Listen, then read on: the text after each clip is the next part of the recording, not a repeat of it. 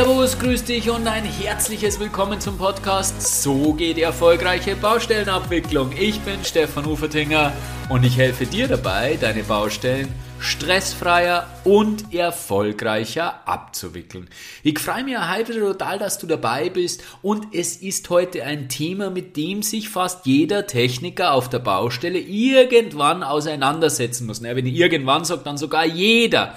Und ich behaupte, viele können es nicht richtig. Im Detail fehlt das Wissen dazu.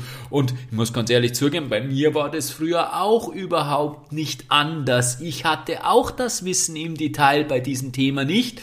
Aber bei diesem Thema geht es wieder mal ganz, ganz viel um Emotionen. Warum? Ja, weil letztendlich geht es ja immer ums Geld und dieses Thema bedeutet für den AN, für den Auftragnehmer, einen Reihenverlust. Es geht nämlich ums Thema Gewährleistungsrecht und Mangel. Das heißt, jedes Mal, wenn der AN einen Mangel ausbessern muss, dann ist das ein reiner Verlust. Da steht kein Erlös gegenüber und das tut natürlich sehr, sehr weh. Und genau deswegen ist das ein sehr sensibles Thema. Umso wichtiger ist, dass wir auf der AG-Seite dann sattelfest bei diesem Thema sind, dass wir rechtlich wirklich das fundierte Wissen haben. Und deswegen habe ich mir einen absoluten Experten zu diesem Thema geholt. Sei gespannt, freue dich bereits auf dieses erste Teil des Interviews zum Thema Gewährleistungsrecht. Viel Spaß beim Anhören.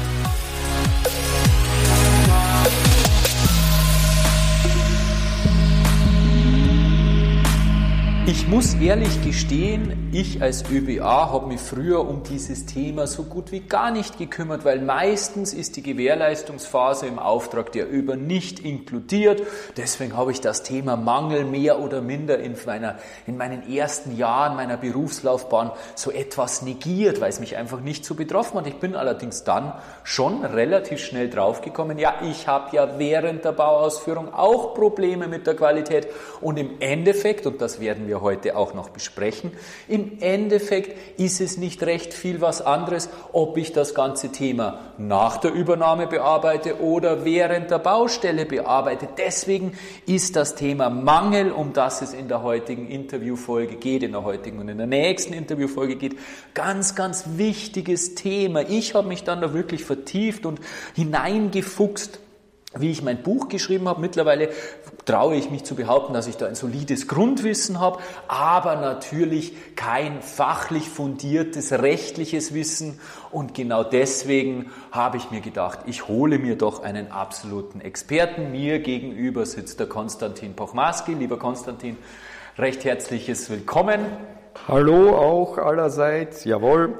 Konstantin ist ein absolut umtriebiger Kollege bei uns in der Branche. Ähm, er ist Leiter eines, äh, einer Rechtsanwaltskanzlei in Graz, die sich, wann habt ihr euch jetzt äh, selbstständig gemacht? Voriges Jahr. Voriges Jahr, genau. Ja. War vorher Richter und später in einer großen Anwaltskanzlei in Graz beschäftigt, hat sich immer schon mit dem Baurecht beschäftigt, aber jetzt in seiner neuen Kanzlei mit der Christina Kober zusammen ausschließlich nur Baurecht, das heißt eine reine Baurechtskanzlei. Und ja, ich habe es gerade gesagt, du bist ein sehr umtriebiger Kollege, wenn man auf irgendwelchen Veranstaltungen unterwegs ist, sei es das Bauwirtschaftssymposium in Graz, trifft man dich sowieso, aber meistens auch als Vortragenden. Wenn man die einschlägigen Zeitschriften schmökert, dann von Zeit zu Zeit kommst du einem auch unter. Also du bist ein absoluter Experte in diesem Bereich und deswegen bist du der ideale Gesprächspartner auch für das Thema Gewährleistung und Mangel. Herzlichen Dank, äh, dass du dir die Zeit nimmst, Konstantin. Steigen wir gleich ein in das Thema mit der ersten Frage. Wir beginnen heute im ersten Teil des Podcasts zunächst einmal so ein bisschen mit einem Überblick. Ja, wie läuft denn das überhaupt mit dieser Gewährleistung? Was für Möglichkeiten gibt es da für beide Seiten und wie, wie läuft das alles, dass wir mal alle miteinander auf demselben Level sind? Im zweiten Teil, da gehen wir dann schon etwas mehr in die Tiefe, da wird es dann schon ein bisschen fundierter. Aber beginnen wir ähm, grundsätzlich haben wir ja alle, ich habe es gerade eingangs gesagt, tagtäglich mit Mängeln zu tun. Das Witzige oder das Spannende ist ja, was vielleicht viele nicht wissen, ihr Juristen äh, benutzt den Begriff ja erst ab der Übernahme. Also vorher, während der Bauausführung, gibt es den Mangel aus juristischem Sinn nicht. Vielleicht zum Einstieg nenne einmal ein paar Hard Facts, ein paar Dinge einfach über das Thema Mangel. Steigen wir mal so ein. Ja, also richtig ist, der Mangel ist ein Fachbegriff aus dem juristischen Gewährleistungsrecht. Ich möchte aber da gleich allen Technikern die Angst nehmen. Es geht weniger um die Verwendung des richtigen Begriffes, um die Verwendung eines speziellen Begriffes. Es geht um das technische Fachwissen. Entscheidend, egal wie man es nennt, ob man es nun Mangel nennt oder Fehler nennt, nennt, ist Folgendes. Der Techniker hat zu prüfen, ist ein Bauwerk vertragskonform hergestellt oder vertragswidrig. Anders formuliert, hat, der Bauherr, der Auftraggeber, das hergestellt bekommen, was er bestellt hat. Wir müssen hier auf den konkreten Vertrag abstellen. Es ist also im konkreten Plan, im konkreten Leistungsverzeichnis, in der Leistungsbeschreibung, aus was die jetzt immer besteht, egal ob jetzt funktional oder konstruktiv, aus der Leistungsbeschreibung ist abzuleiten, was ist nach dem konkreten Vertrag geschuldet. Der Blick in objektive Ö-Normen ist hier zu wenig. Es geht nicht darum, was vielleicht nach irgendeiner Ö-Norm äh, in Ordnung ist oder was ein Gerichtssachverständiger für in Ordnung hält. Es geht darum, was wurde im konkreten Vertrag zugesagt, bestellt und was wurde dann geliefert. Das ist eine ganz entscheidende Aufgabe der Techniker die schon viel früher beginnt. Da ist der erste Bagger noch gar nicht auf der Baustelle. Da geht es in der Vertragsgestaltung um die möglichst präzise, ganz genau wird man es nie schaffen, aber möglichst präzise Definition, was ist technisch geschuldet. Denn egal ob es um Mängel im Sinne des Gewährleistungsrechts geht oder ob es um Mehrkostenforderungen geht. Wenn ich nicht weiß, was nach dem Vertrag geschuldet ist, kann ich nicht beurteilen, ob etwas mangelhaft ist, weil nicht das, was geschuldet ist, geliefert wurde. Das heißt, Folgerung, Forderung 1, genaue technische Definition, was wird geliefert im Vertrag und bevor man zu streiten beginnt, Erhebung aus dem Vertrag, was war geschuldet? Um so beurteilen zu können, das, was bestellt und geschuldet war, ist nicht gekommen und deswegen liegt ein Mangel vor oder etwas Vertragswidriges oder ein Fehler, wobei die Bezeichnung nicht entscheidend ist. Irrelevant ist. Ja, wunderbar. Da sprichst du mir quasi aus der Seele. Möchtest du vielleicht bei uns beginnen, Konstantin? Weil genau das ist natürlich das Qualitätsmanagement der ÖBA, was eines unserer absoluten Kerngeschäfte ist. Ich sage dazu immer, den Soll-Ist-Vergleich durchzuführen. Soll ist genau das, was du so wunderbar beschrieben hast. Was ist im Vertrag gefordert? Und das ist es einfach das, was ich draußen auf der Baustelle wahrnehme. Bleiben wir nur kurz während der ähm, in der Bauausführung selbst. Wenn ich da draußen was feststelle, was nicht passt, ja, als ÖBA, dann sage ich natürlich der Firma bitte besser machen, klar, aber rein rechtlich sind wir ja dann im Verzug. Möchtest du da vielleicht auch noch das ein oder andere Wort dazu sagen? Weil ich glaube, den meisten ist ja der Verzug im terminlichen Sinne in erster Linie präsent. Aber es gibt ja den qualitativen Verzug genauso. Jawohl. Auch hier wiederum mein erster Appell, keine falsche Scheu, keine falsche Angst vor scheinbar tollen Begriffen der Juristen. Diese äh, Begriffe, diese Fachbegriffe, die wir verwenden, sind oft nur in lateinische oder sonstige Fachbegriffe gegossener Hausverstand. Das Wichtigste ist Hausverstand eingeschaltet lassen. Ein wichtiger Trennpunkt, eine wichtige Zäsur ist die Übergabe. Zur Übergabe hin sagt der Auftragnehmer, ich habe das bestellte Werk vertragskonform hergestellt, lieber Auftraggeber, übernimm das Werk. Wenn der Auftraggeber nun sagt, dieses mir zur Übernahme angebotene Werk entspricht nicht dem Vertrag, kann er sagen, lieber Auftragnehmer, das ist nicht vertragskonform, stell es vertragskonform her, äh, äh, ansonsten übernehme ich es nicht. Wenn er es übernimmt und sagt, jawohl, ich übernehme das, aber in den Punkten 1, 2, 3 entspricht es nicht dem Vertrag, ich wünsche hier Gewährleistung, lieber Auftragnehmer, verbessere mir das. Im Großen und Ganzen sind die möglichen Schritte hier dieselben, egal ob man jetzt von Verzug oder Gewährleistung spricht. Warum? Der Auftraggeber sagt im Schritt 1, stell das Vertragskonforme her. Im einen Fall sprechen wir eben von Verzug, im anderen Fall von Gewährleistungsrecht. Und wenn das nicht hergestellt wird, dann kann der Auftraggeber einen Dritten, ein Drittunternehmen mit der sogenannten Ersatzvornahme beauftragen. Man spricht von Teilrücktritt äh, oder äh, eben auch im äh, Gewährleistungs- und Schadenersatzrecht von den Kosten der Ersatzvornahme. In gewissen Details sind hier Nuancen vorhanden, äh, bis zur Übergabe und nach der Übergabe ein Unterschied Pönalen laufen regelmäßig nur bis zur Übergabe mehr.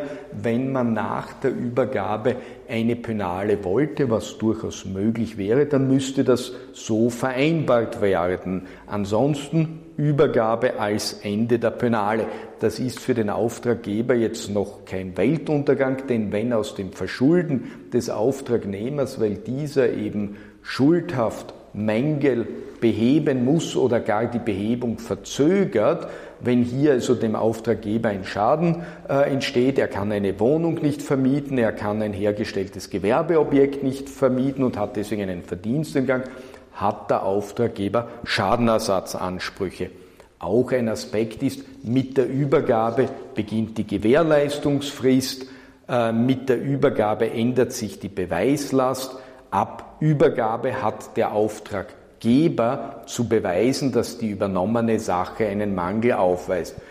Kurzfassung, es gibt zwischen dem Recht des Verzuges bis zur Übergabe und dem Gewährleistungsrecht ab der Übergabe gewisse geringfügige Unterschiede.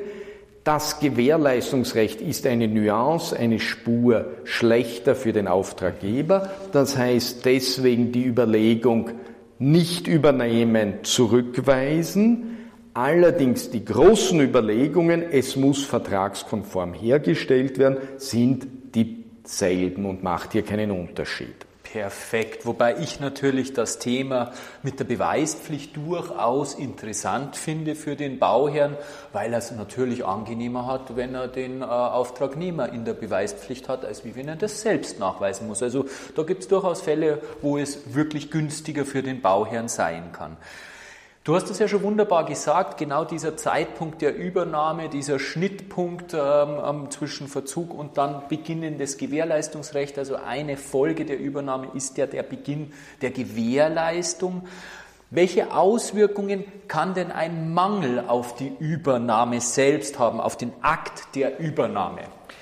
Das Erste, und diesen Appell darf ich ganz allgemein hier richten, dass Auftragnehmer, aber vor allem Auftraggeber den Akt der Übernahme ernst nehmen. Ich lese so und so viel Verträge, in welchen Übernahmen vereinbart werden, unter bestimmten Voraussetzungen vereinbart werden, etwa als förmliche Übernahme nach der ÖNAM B2110 und witzigerweise in Praxis finden diese dann regelmäßig nicht statt. Hier also oft Nachlässigkeit durchaus von Auftraggeberseite.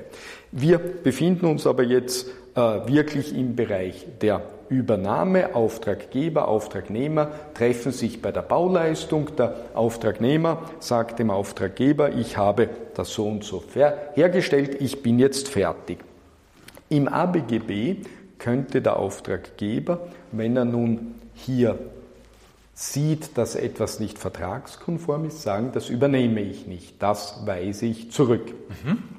Die ÖNORM B2110 schränkt dieses Recht der Zurückweisung ein, äh, durchaus praxisbezogen, denn hier würde man natürlich dem Auftraggeber ein sehr starkes Recht in die Hand geben, denn dass keinerlei Mangel bei einem großen Gebäude passiert, das ist ja praktisch unmöglich. Deswegen sagt die ÖNORM B2110 sehr praktisch, eine Übergabe darf nur verweigert werden, die Zurückweisung des Werkes darf nur erfolgen, wenn Mängel den Gebrauch wesentlich beeinträchtigen oder solche Mängel vorliegen, die das Recht zur Vertragsauflösung, Wandlung, die sogenannte, geben würden, was im Wesentlichen das Gleiche ist.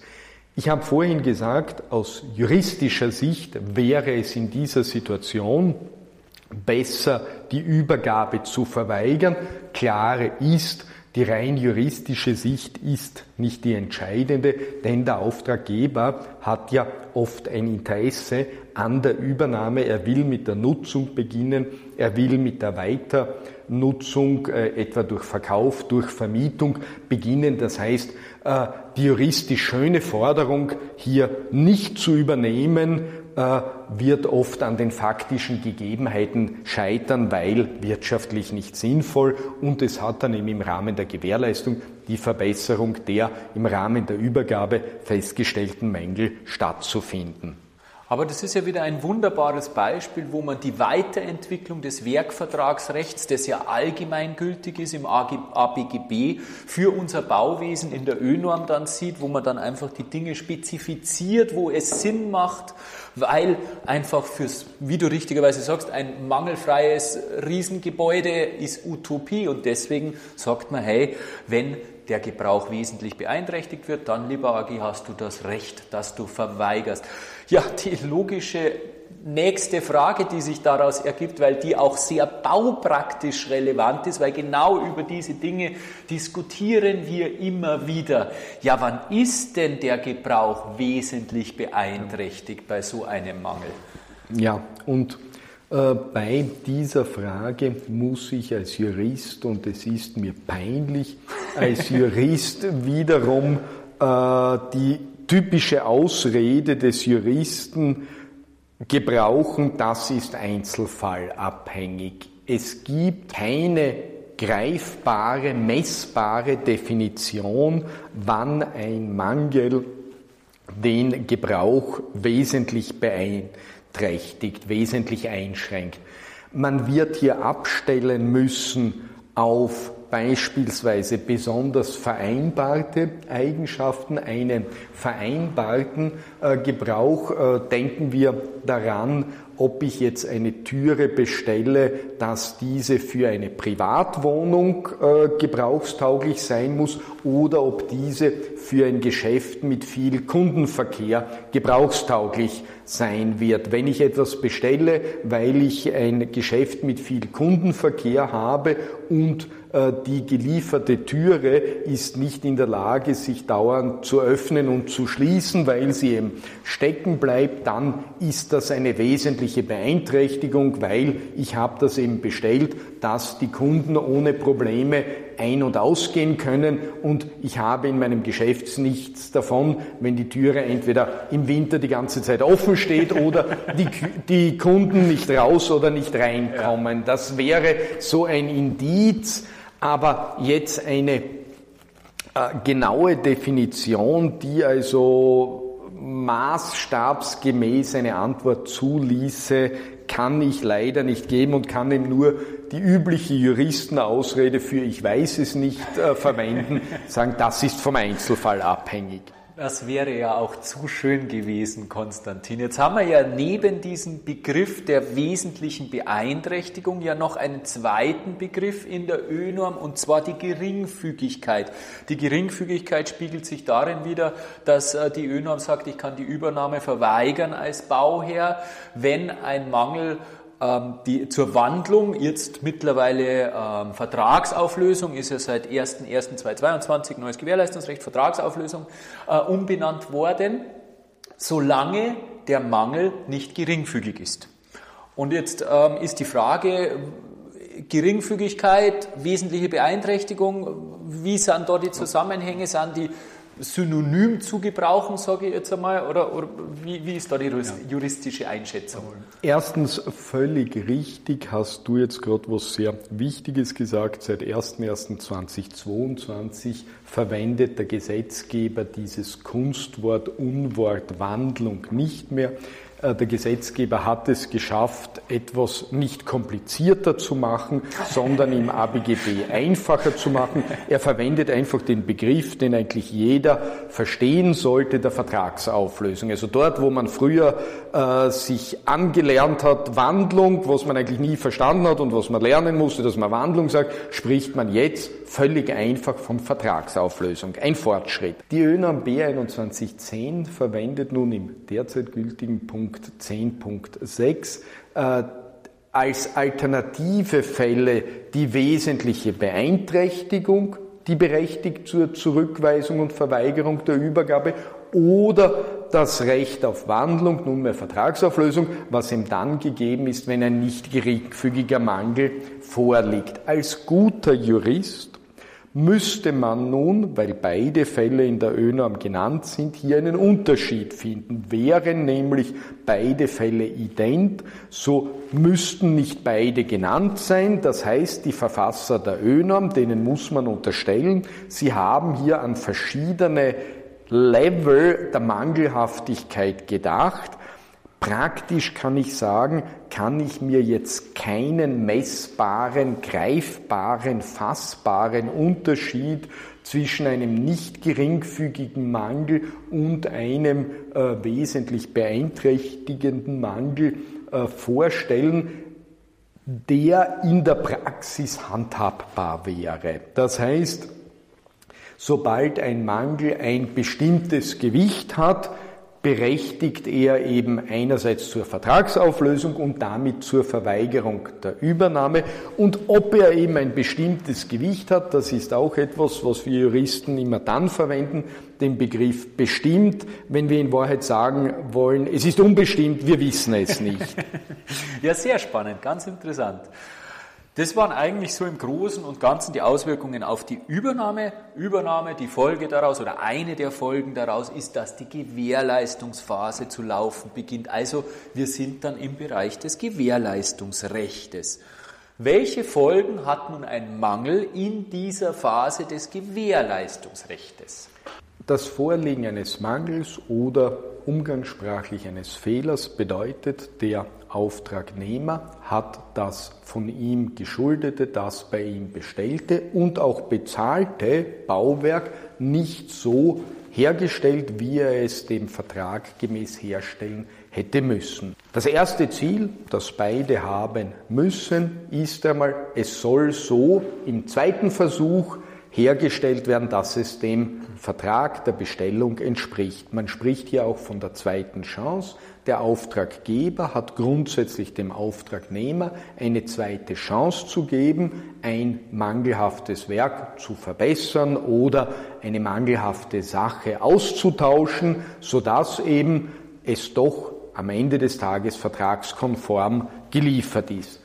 Wenn aus bestimmten Gründen dies nicht möglich ist oder nicht zumutbar ist, man denke etwa daran, der Auftragnehmer verweigert äh, die Verbesserung, weil er etwa sich auf den Standpunkt stellt, das ist kein Mangel oder äh, ein Mangel ist technisch nicht behebbar, wenn solche Aspekte vorliegen, kann es äh, dazu kommen, dass der Auftraggeber auf die Gewährleistungsbehelfe der zweiten Stufe umsteigt. Er sagt ihm beispielsweise, okay, einen Mangel, den kann man technisch nicht mehr verbessern oder es ist wirtschaftlich unzumutbar.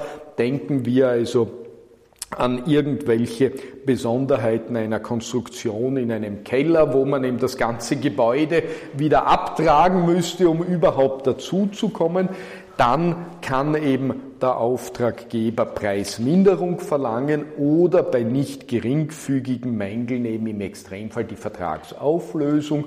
Die Vertragsauflösung würde eben der Extremfall sein, dass eben das beiderseits Hingegebene zurückgestellt wird. Der Werklohn wird zurückbezahlt und umgekehrt das Werk wird zurückgebaut.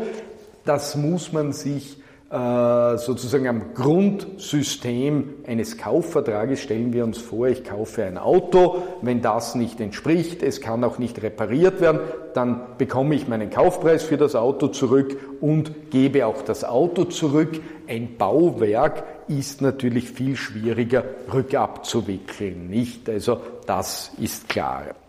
Da werden wir jetzt dann nochmal ein bisschen ins Detail eingehen auf die verschiedenen Begrifflichkeiten. Grundsätzlich, du hast das gerade gesagt, äh, wir haben zwei Ebenen und ähm, so wie ich das vernommen habe, zwischen den beiden Ebenen haben wir kein Wahlrecht, da müssen bestimmte Dinge vorfallen. Da sprechen wir im zweiten Teil drüber, wie das genau zusammenhängt. Aber auf dieser jeweiligen Ebene, sowohl auf der ersten wie auch auf der zweiten Ebene, hat der Bauherr grundsätzlich Wahlrecht. Und diese Möglichkeiten, die er da hat, auf der jeweiligen Ebene, der ersten Ebene Austausch und Verbesserung, auf der zweiten Ebene Preisminderung und Vertragsauflösung. Ähm, diese Begrifflichkeiten vielleicht, die noch ein bisschen erklären, ein bisschen griffiger machen. Was versteht äh, der Jurist genau unter dem Begriff Verbesserung? Was eigentlich die meisten wissen sollten, genauso wie Austausch. Was ist unter Preisminderung zu verstehen und was ist dann letztendlich, du hast es eh schon angeschnitten, eine Vertragsauflösung. Ganz kurz noch, dass wir da nur vielleicht ein Beispiel oder so dazu haben. Also, dass wir einfach ein paar Beispiele durchgehen. Banales Beispiel für Verbesserung. Äh, in irgendeinem Terrassenbereich ist zur Abdichtung ein Hochzug herzustellen. Nach der bezughabenden Ö-Norm hat dieser Hochzug dort eine Höhe von 15 cm zu erreichen. Tatsächlich werden nur 10 cm Hochzug hergestellt. Sobald der Bauherr diesen Baumangel bemerkt, kann er eben vom Auftragnehmer verlangen, dass eben die Terrasse hier abgeräumt wird und der Hochzug um weitere 5 cm höher gezogen wird, sodass eben die notwendige Höhe von 15 cm erreicht wird. Austausch der Sache, banales Beispiel. Irgendwo ist ein Entwässerungsrohr vorgesehen mit einem Durchmesser 15 cm.